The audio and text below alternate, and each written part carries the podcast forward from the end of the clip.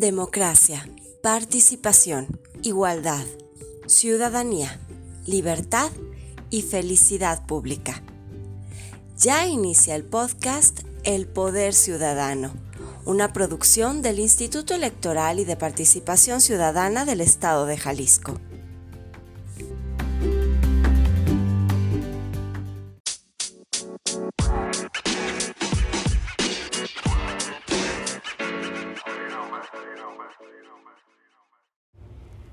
Hola a todos y a todas, bienvenidos a un nuevo capítulo de Poder Ciudadano.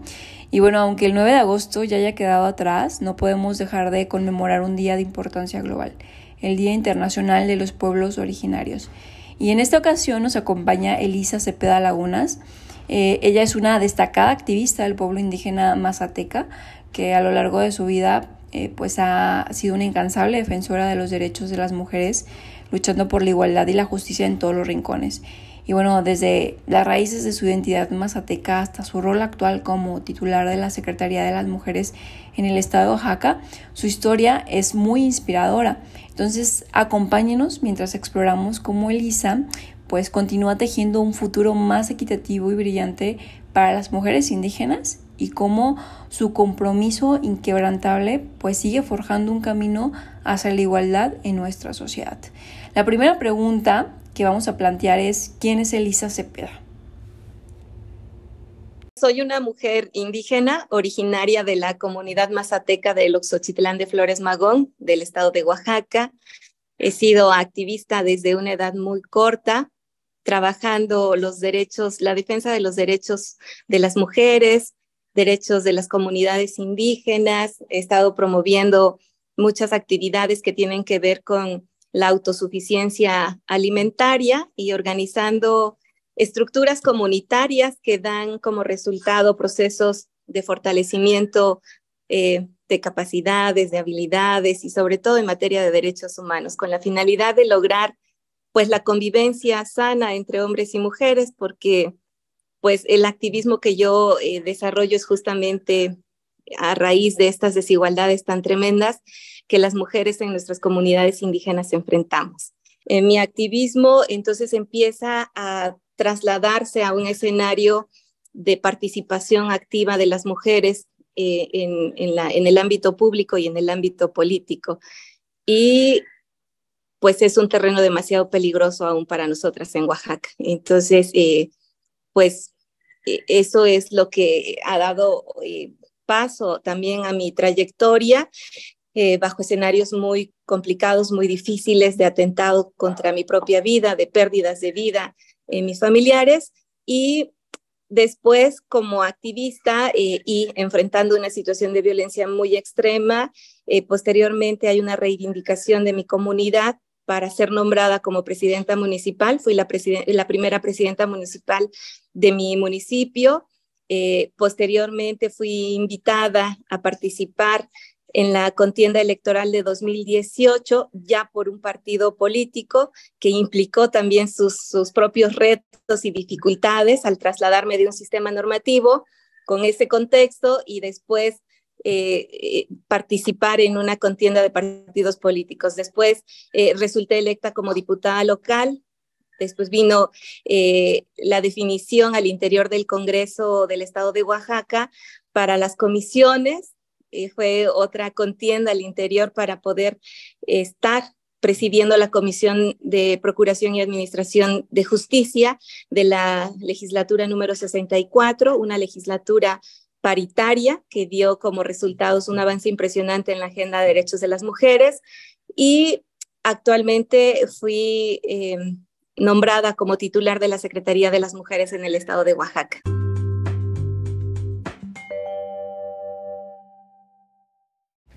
Y bueno, ya adentrándonos un poco más en las motivaciones eh, mm, más personales, damos paso ahora a una pregunta que pues, nos invita a conocer los caminos que llevan a la acción política.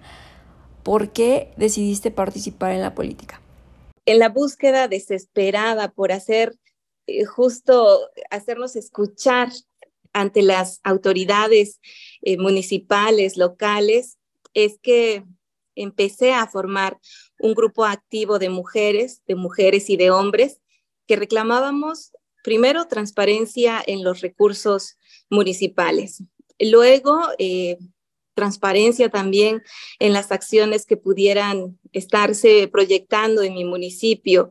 Y vi, noté que el espacio más efectivo era justamente el espacio público para hacerme escuchar, pero era muy difícil. Entonces yo identifiqué en mi comunidad cuáles eran las estructuras en las que yo podía empezar a hacerme escuchar. Y las primeras estructuras pues son estas de los comités comunitarios, comité de agua potable, comité de escuela, esto me fue abriendo la oportunidad del diálogo con diferentes actores, por ejemplo, con más madres, con más padres, con los profesores, con el personal directivo y con las autoridades municipales. Es así como empieza mi, mi participación política, te digo, sin siquiera saber que esto era participación política.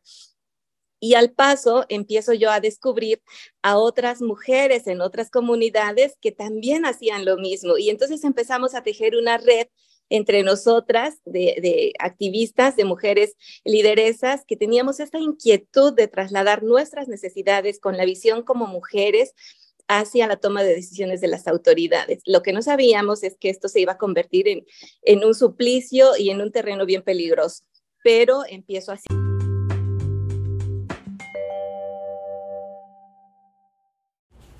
Bueno, continuando con el diálogo, eh, ahora exploramos una cuestión que trasciende las fronteras de la igualdad y la representación.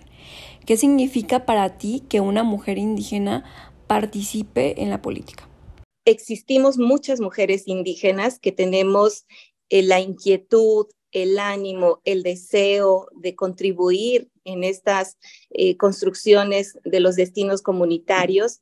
Sin embargo, el terreno de la política ha sido pues construida por hombres, donde los cimientos son muy ásperos, donde a las mujeres no nos quieren ver, donde vamos ganando nosotras espacios eh, desde muchas dificultades, muchos escenarios, muchas historias, y las que vamos llegando, pues tenemos que atravesar mucha violencia y muchos obstáculos, porque se ha convertido como en una pelea por parte de, de estos hombres, de esos espacios que asumen naturalmente propios. Y la llegada de mujeres indígenas al terreno político, la verdad es que da la posibilidad de trastocar eh, esos escenarios y de poder eh, dejar como muy eh, cimentado que la vida se puede mirar de otra forma, que mientras estemos las mujeres podemos pensar de manera más integral en el uso de los recursos económicos, de los recursos naturales, de los recursos eh, sociales también. Es impresionante ver la cosmovisión de las mujeres indígenas en el servicio público. Eh, te lo digo porque yo he construido con muchas otras mujeres en, en mi región, en el estado, donde tenemos, coincidimos justamente en que la mirada es totalmente diferente.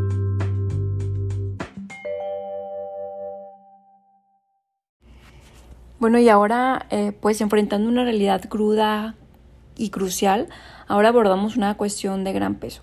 ¿A qué obstáculos y violencia te has enfrentado en el ejercicio de tus derechos políticos? Soy sobreviviente.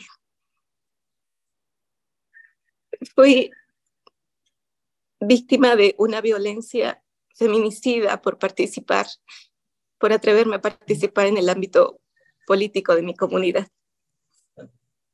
antes de ese momento, que fue el 14 de diciembre del 2014, hago cuentas, tal vez unos dos a tres años atrás de esa fecha, yo notaba que en mi comunidad circulaban anónimos, eh, empezaban a pintar paredes con denostaciones, con mi nombre, con señalamientos.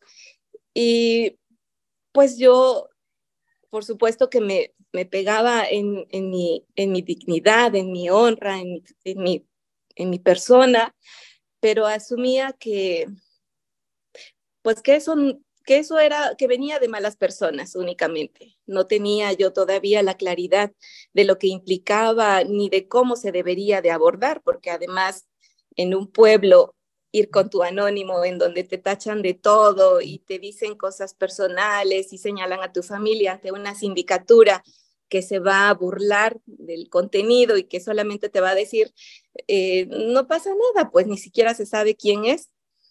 Pues la verdad es que, que este, eh, estos acontecimientos se fueron acumulando. No tardó mucho para que esas manifestaciones subieran de tono y entonces cuando yo transitaba por las calles donde los agresores vivían, ya eran gritos, ya eran insultos, después fueron pedradas, después fueron botellazos y para ese momento yo ya empezaba a ir a denunciar al Ministerio Público en Huautla de Jiménez, que es la comunidad donde hay esta institución más cercana a mi pueblo, a denunciar y, y pues a ser testigo de que esas averiguaciones quedaban como archivo muerto. Fueron muchas denuncias, jamás se hizo caso. Después ya las agresiones se empezaron a trasladar hacia mi familia. A mi hermano en una ocasión lo emboscaron. Eh, a mi madre también. Después, eh, pues ya era una confronta directa. Y aún así yo decía, no creo que se atrevan a más. La violencia escaló, escaló a tal grado que el 14 de diciembre del 2014, en, el marco de una asamblea que nos habían convocado para elegir al alcalde municipal, que es la figura que eh, da la certeza de la tierra y que es auxiliar del juzgado, este, se nombra cada año, pues llegamos y además yo ya había hecho trabajo previo con varias mujeres para poder asegurarnos que la persona que quedara pues fuera pues fuera aliada a las causas de las mujeres, ¿no? Carecemos de, de pues la certeza de tener un, terreno o, una casa y entonces cuando hay violencia pues somos las primeras botadas de, del hogar y no tenemos a dónde ir. Entonces por eso es que íbamos muchas mujeres a esa asamblea del 14 de diciembre. Y antes de que se instalara la asamblea, llegó el rumor muy fuerte de que iba a haber un ataque. Y yo lo subestimé. Yo dije, no creo que sean capaces de, de atentar contra las vidas. No pasó mucho tiempo. Cuando a la plaza cívica subieron el entonces presidente municipal y su asesor armados, con más gente vestida de negro, detonando cuetones, hicieron dirigibles para estos cuetones y, apuntarlos hacia la gente que nos encontrábamos ahí, gritando mi nombre, diciendo que me buscaran. Y mientras ellos corriendo se acercaban a la plaza cívica, eh, yo y otras compañeras lo que hacíamos era desalojar a las compañeras porque había mujeres con bebés, con, con niñas, con niños, había adultas mayores, adultos mayores, de manera desesperada empezábamos a decirles que se fueran, que se fueran, que se fueran. Y yo quedé al último, me resguardé en una casa en contraesquina al parque municipal y de ahí me sacaron arrastrando, golpeándome y me entregaron a estas personas, al presidente y al asesor. Esta persona que asesoraba se llama Jaime Betanzos Fuentes fue quien me recibió, eh, me hincó ante la gente, me golpeó hasta que se cansó y entonces dio la instrucción para que me siguieran golpeando. Alguna mujer de entre ellas, de las que iban con ese grupo, gritó que me dejaran, que si no me iban a matar y, y dijo todavía, yo creo que con esto va a aprender. Entonces, me sacaron de en medio de estos agresores, me dejaron tirada en la esquina del parque para, pues ellos siguieron robando, eh, porque era una tienda donde yo me había refugiado eh, abajo, saquearon la tienda, tomaron cervezas, eh, entonces empezaron a perder como más todavía la cordura. Y yo pude incorporarme al cabo de unos minutos y me fui con rumbo hacia la casa de mis papás, mi casa está cerca de ellos, para dar aviso, porque yo no vivimos muy lejos del parque, entonces mi pendiente es que ellos subieran a buscarme y entonces les hicieran lo mismo. Entonces llego a la casa ensangrentada, este, y veo que está la gente refugiada en, en, en, la calle y en el patio de la casa, y yo les digo que se, que se retiraran porque estas personas venían a matar. Se fue la mayoría a, a esconderse todavía y llegaron estas personas agresoras hasta el domicilio mío, el de mi mamá, quemaron mi casa, quemaron el taller de mi hermano, mi hermano e, era ingeniero mecánico, entonces eh, tenía más de 10 carros reparando, los quemaron todos y finalmente llegaron a la casa de mi mamá donde estábamos resguardadas. Ella, mi abuela, una compañera, el pastor de la iglesia, mi hermano, Gustavo, que era un compañero eh, que estaba en ese momento como policía municipal y que me estuvo acompañando desde todo el, el regreso a la casa. Y llegaron hasta, hasta la casa a matarnos literalmente.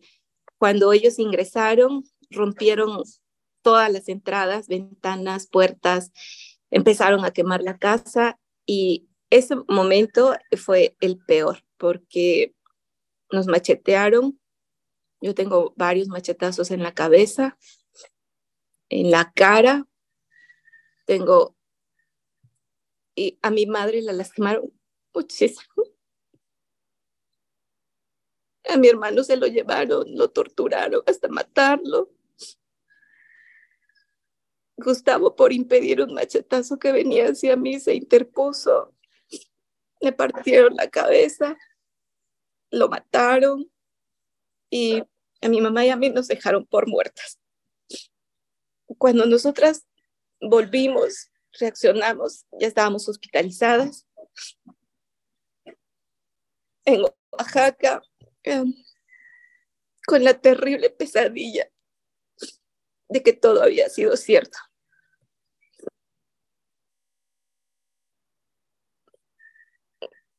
Sobrevivimos y después de varias semanas, cuando sentimos que, que nuestros cuerpos podían responder a viajar y a caminar, decidimos regresar a mi comunidad.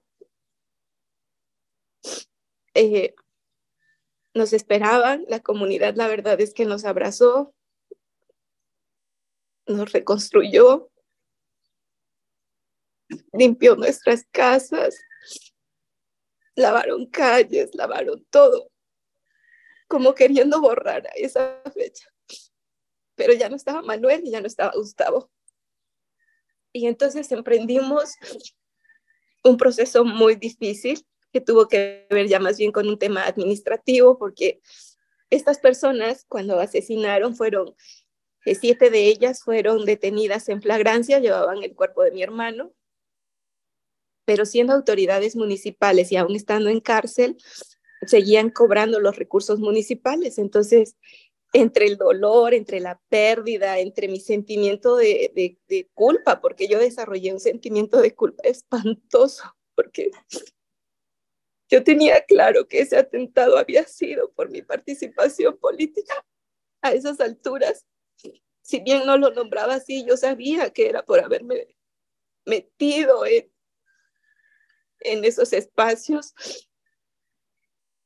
Eh, la gente empezó a, cuestionar también el hecho de que era totalmente eh, y lógico que siguieran cobrando sus dineros estando en la cárcel. Entonces nos preguntábamos, ¿qué hacemos ante, ante esos hechos, ante ese despojo que estábamos viviendo, ante ese sentimiento como personas y como pueblo de que se seguían burlando de nosotros, se seguía, seguían abusando y decidimos organizarnos. Eh, yo recuerdo que iba a esa ya en el 2015 eh, recuperándome, iba con una andadera para poder sostenerme en las asambleas, para poder organizar a la gente y reclamar el derecho a decidir como comunidades libres y autónomas, que no queríamos a esas autoridades siguieran nombradas y siguieran utilizando los recursos. Entonces iniciamos un proceso de terminación anticipada de mandato a, esas autoridades. Eh, tuvimos que hacer varias asambleas comunitarias, reportar las evidencias, las actas de acuerdo, mandarlas al Congreso del Estado y después iniciar el proceso de nombramiento. Entonces logramos para septiembre del 2015 obtener eh, el resolutivo de la aceptación del Congreso del Estado, donde nuestra comunidad decidía terminar el mandato de estas personas y nombrar a nuevas autoridades. Entonces, eso fue un proceso histórico que vivimos. A pesar de todo, eh, se pudo resignificar, se pudo sacar fuerzas para, para reconocernos como un pueblo, sí, lastimado, pero con la posibilidad de decidir y de poder eh, eh, hacer efectivos nuestros derechos.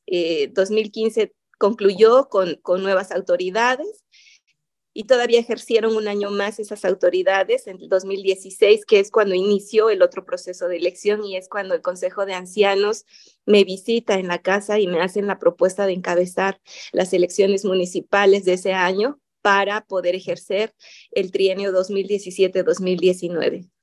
Eh, fue un reconocimiento, la verdad, muy, muy bonito para mí. Yo sí me miraba como presidenta municipal tiempo atrás, mucho después, tal vez después de los 45 años, de los 50 años, porque además es esta idea de que las autoridades pues tienen que ser ya personas mm, adultas, ¿no? Muy, muy grandes. Entonces, eh, pero todo esto aceleró y, fue como desde un reconocimiento comunitario. Entonces, eh, pero además tenía yo miedo, ¿no? Y además esta carga también de, de, de conciencia, de sentirme que que habían muerto personas, que yo, que mi madre pudo haber muerto, que yo pude haber muerto por esto. Entonces fue como un tiempo de poder analizarlo y, y mis papás no querían. Al final la decisión la tomé yo, dije que sí, y ellos me volvieron a respaldar y acompañar. Y pude presentarme en esa asamblea de elección teniendo absolutamente la mayoría.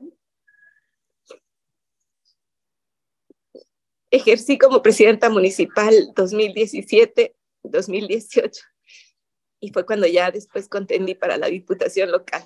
Otro escenario también agreste porque la contienda en mi región había sido siempre liderada por un partido político caciquil que había despojado muchísimo, que tenía acostumbrada a la gente a solamente dádivas en el periodo electoral. Entonces fui emboscada también ahí ya por otros actores de la región. Este, y bueno, así ha sido un poco la historia y la violencia que he vivido.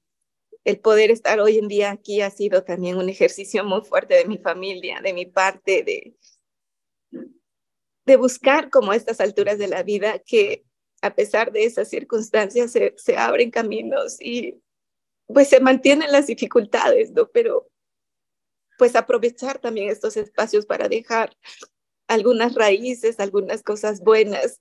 Trato de ser optimista y de alentar a más mujeres y, y mi paso por el, el ámbito político tiene mucho que ver con lograr acciones para evitar que las mujeres pasen por estos escenarios, porque somos muchas queriendo participar, pero es mucho el miedo también para llegar a estos espacios. Y a veces ni siquiera puedes dar crédito de que tus compañeros eh, que están compartiendo estos espacios, pues sean también parte de esa violencia. Actualmente como secretaria de las mujeres, vivo una persecución constante ahora por las familias, por las, las esposas, las hijas, las hermanas de estos presos que fueron los que causaron tanta tragedia en mi comunidad y en mi familia. Ellas eh, emprendieron como estratégicamente ahora un, un ensamble de que se nombran mujeres mazatecas por la libertad de presos políticos, ¿no? Creando como este escenario de que esas personas agresoras son presos políticos, cuando esto no es así. Son los que ocasionaron dos homicidios y dos tentativas de feminicidio y un sinfín de cosas en la comunidad. Y entonces ellas ahora me, asusan, me acosan y desde este espacio me señalan constantemente como que uso el aparato de poder para intimidarlas, para perseguirlas, para mantener presos a sus, a sus personas. Entonces es, es es sumamente complicada eh, la, la, el, el poder llevar este espacio desde la Secretaría.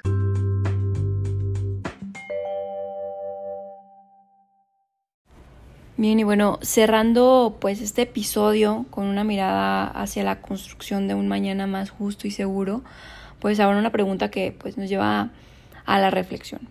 ¿Qué recomendarías a los partidos políticos para prevenir la violencia política? Primero, eh, hay que cuidar las instituciones que estamos, como son, ah, en, el caso de Oaxaca, el Instituto Estatal Electoral Participación Ciudadana, eh, el poder incidir en las capacitaciones. Si bien hay los ejercicios constantes de reuniones y de colocar agenda y, y lineamientos y todo eso, yo creo que hay que insistir más para poder lograr la sensibilidad en, en los dirigentes de los partidos, que es donde tenemos una resistencia impresionante y que los recursos que se destinan justamente para propiciar la participación de las mujeres, pues sea una realidad que se pueda incrementar, que pueda, que pueda bajar hacia los escenarios más locales, ¿no? que es donde aspiramos que la, la revolución de, de, de, la, de, las conciencias y de la llegada de más mujeres, pues se dé en el ámbito local, allá donde, donde, donde tenemos la vida real, donde tenemos que salir a dar la batalla a las mujeres. Y pues vemos, eh, es que es impresionante, cada vez que hay un avance en materia legislativa o eh, eh, siempre hay una trampa que encuentran, ¿no? Y a veces esto merma un poco la, pues esa vivacidad con la que enfrentamos la problemática de la violencia política, pero al mismo tiempo, como decimos con otras compañeras, bueno, pues más vale descubrir a tiempo las trampas para, para cerrar esa y entonces crear otros escenarios. Trabajar con los partidos políticos, pues es complejo, ¿no? porque hay muchos actores eh, que vienen con estas prácticas de, de, atrás y son muy, muy resistentes para poder entender siquiera por qué las mujeres debemos de estar. El tema de, la paridad les cuesta mucho, eh, siempre salen con argumentos de que, bueno, pues nosotros como institutos políticos, este, pues sí estamos dando las facilidades, pero mira, o sea, no hay mujeres, no quieren, no pueden. Entonces son así como los argumentos constantes y ahí es donde está el reto también de, acompañarnos entre nosotras mismas para pues ir dotando de estas fortalezas que se adquieren con con conocimiento, con saber que las mujeres debemos estar, tenemos el derecho, eh, nadie sabe, nadie nace sabiéndolo, ellos no nacieron de manera natural siendo políticos, es más bien esta construcción social que se le ha dado a los hombres de que ellos son los que deben de estar en la política, sin mayor argumento, solo por el hecho de ser hombres. Entonces, eh, construir eh, pues estos espacios para que las mujeres en partidos o en sistemas normativos tengamos las herramientas es fundamental.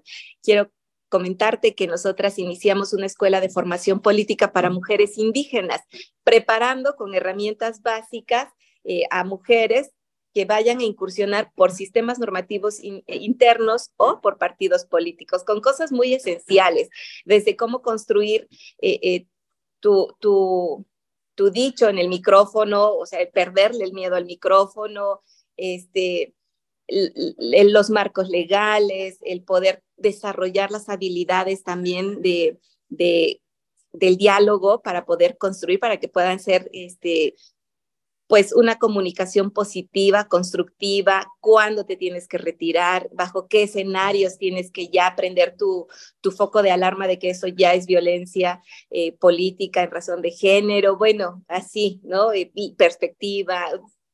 Esta escuela de formación política para mujeres indígenas, pues eh, la, tratamos de, de hacer de forma itinerante, nos hemos quedado corta, cortas con los recursos, pero ahí vamos, desde un esfuerzo muy, pues muy de mujeres eh, acompañando a otras mujeres, no, no atravesado por una institución, pero lo, lo, mantenemos. Entonces, y notamos, eh, pues en las comunidades también ese nivel de violencia de los partidos políticos, eh, pues te digo, en, en, sus dirigencias, en cómo bajo el dicho de, de poder mantener una disciplina al interior del instituto político, pues las mujeres tienen que someterse a ciertas decisiones, a ciertos acuerdos, la diferencia en el presupuesto, o sea, para empezar, ni siquiera les dan presupuesto para desarrollar una campaña, ¿no? Cuando, cuando como mujer vas a una contienda por partidos políticos, la batalla la empiezas a librar desde ser precandidata.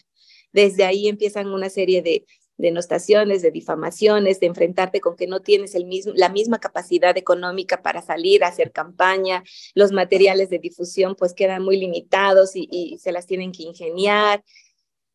Y bueno, dependiendo la zona, también va a haber actores interesados en invertir en las campañas o de plano que te dejan sola. Entonces es una eh, creación ahí de, pues de, articular tus recursos que tienes, ¿no? Sí hay una diferencia muy enorme entre ser mujer candidata u hombre candidato en un partido político.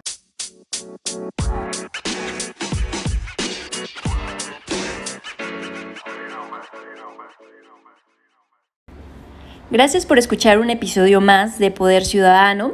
Recuerden seguirnos en todas nuestras redes sociales. Estamos como IEPC Jalisco.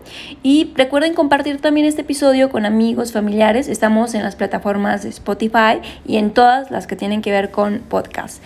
Nos escuchamos en la próxima. Hasta luego.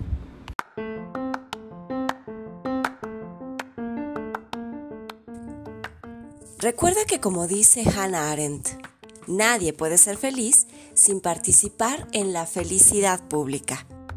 Sigue al Instituto Electoral en todas las redes sociales y comparte este podcast en todas las plataformas.